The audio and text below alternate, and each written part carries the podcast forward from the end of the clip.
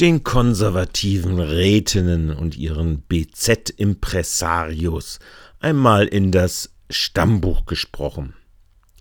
Wer über Gewinnbesteuerung nicht reden will, sollte zumindest über Schuldenaufnahme dann lieber schweigen mit seinem Gejammere. Ukraine-Krieg, Energiepreiskrise, Inflation der Gier auf Maximalprofit haben als Triebfeder eben exorbitante Gewinne in diversen Branchen ausgelöst. In Berlin sorgt der FDP-Pinocchio Christian Lindner mit seinem Paten Olaf dafür, dass die Superrich davon möglichst viel behalten dürfen, beziehungsweise noch Subventionen und Steuerreduktionen zu Lasten zum Beispiel der Kindergrundsicherung erhalten. Nun auf kommunaler Ebene brauchen die FDP und die Union des BlackRock Ex-Managers Merz die Hilfe der Grünen Partei.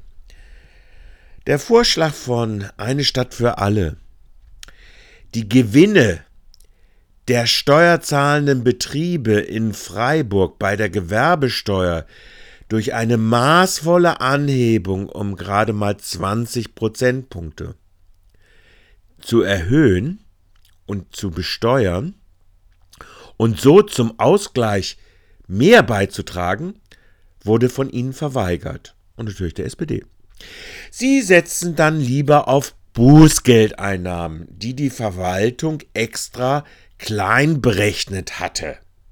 Welche Wirkung die 0,4 Zusatzausgaben auch langfristig, nämlich bis 2027, haben könnten, dazu hören wir doch mal zunächst den Kämmerer der Stadt Freiburg, Herrn Schaber.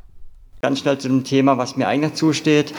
Ähm, die Befürworter Anträge wirken sich so aus, dass wir im Jahr 2023 einen zusätzlichen Finanzierungsbedarf haben von 2,25 Millionen Euro, in 2024 ein zusätzlicher Finanzierungsbedarf von 3,71 Millionen Euro, gibt ein gesamter zusätzlicher Finanzierungsbedarf von 5,96 Millionen Euro.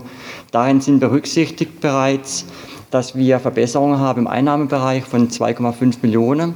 Die sind da einfach als nachrichtlich nochmal erwähnt und ähm, bedeutet im Kern, dass wir die 5,96 Millionen voraussichtlich, das werde Sie dann entscheiden in dritte Lesung, über eine höhere Kasseentnahme ähm, abbilden werden. Die Kasseentnahme war bisher 59,7 Millionen Euro und steigt jetzt um rund 6 Millionen Euro auf ungefähr 65 Millionen an.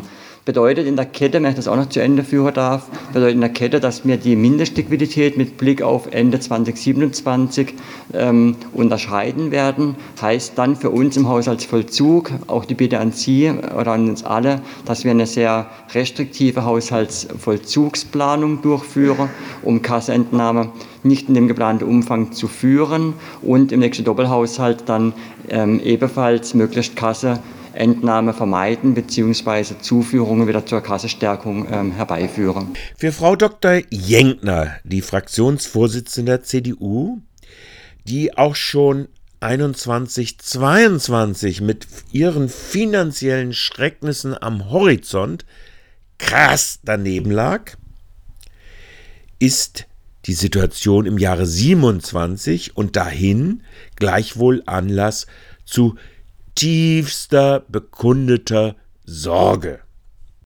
Nochmal auch wie Herr ähm, Dr. Gröger auf diese Schuldenentwicklung. Selbst wenn die Annahmen nicht stimmen, aber auch wenn sie so eintreten, wie sie da jetzt angenommen sind, ist der Schuldenentwicklungsverlauf schon, ich sag mal, zumindest eine Bemerkung wert. Ähm, wir sind 22 bei 299 im Kernhaushalt. Äh, die Gesamtverschuldung will ich gar nicht äh, erwähnen, die können Sie selber alle lesen. Aber wir, wir sind bis 27 hier geplant, schon fast äh, bei einer Verdopplung. Und wenn wir sehen, wo wir herkommen, ähm, dann gehen wir da schon ganz stramm in eine Richtung, die es uns sicher nicht leichter macht für die Zukunft. Und ähm, wir haben jetzt wieder zwei Tage sehr viel Neues beschlossen. Ich weiß, ich sage das sehr, sehr häufig. Nur die Frage ist tatsächlich, ähm, können wir alle miteinander die Verantwortung übernehmen, dass es nur noch in diese Richtung geht. Und das müssen wir uns, glaube ich, ernsthaft miteinander überlegen, ähm, ob es nicht doch auch irgendeine Form von Strategie geben muss, mal in die andere Richtung zu gehen. Denn äh, wenn wir die EZB anschauen, alleine das Thema ähm, äh, Zins wird bei dem Thema Verschuldung eine wahnsinnige zusätzliche Belastung für unseren Haushalt darstellen. In den Jahren, in den letzten Jahren, in denen wir 0% äh, Finanzierung hatten, war das eine ganz andere Nummer. Und äh, wenn wir dann mal wirklich, also für einen guten Teil haben wir natürlich jetzt schon wunderbar angelegt, noch mit alten Konditionen, aber wir werden immer wieder neu aufnehmen zu anderen Konditionen und das wird uns den Haushalt ganz schön ähm, an die enge Leine legen. Und deswegen ähm, möchte ich trotzdem nochmal, und ich weiß, dass die Mehrheit offensichtlich ein anderes Ausgabeverhalten hat und das nehmen wir einfach jetzt auch so zur Kenntnis. Ich finde es trotzdem wichtig, das nochmal zu formulieren und auch die Verantwortlichkeiten weiterzugeben, weil diese Zinsaufwendungen, die wir ab den kommenden Haushalten irgendwann auch in unserem Haushalt in äh, spürbarer Menge finden werden, die, die sind für uns durchaus eine Belastung. Das wollte ich jetzt einfach als ein Schlaglicht mal geben. Man könnte noch wahnsinnig viel zu diesem ähm, Bericht sagen. Nun sind sicherlich Kreditaufnahmen für ein hohes städtisches Investitionsvolumen, zum Beispiel in Schulen, nicht das gleiche, wie sie sich in gewerblichen, profitorientierten Unternehmen darstellen. Wenn aber ermahnt werden soll, dann doch bitte in eine Richtung, nämlich nach Berlin und Stuttgart zeigen. Dort werden die Reichen aus der Pflicht zur Ausga Aufgabenfinanzierung adäquat entsprechend ihrer Leistungsfähigkeit beizutragen, nämlich ausgenommen. Und dann dürfen sie sich auch noch zusätzlich an den offen, öffentlichen Schulden jetzt wieder auch noch doppelt bereichern können. Das ist der Skandal. Das gilt es anzugehen.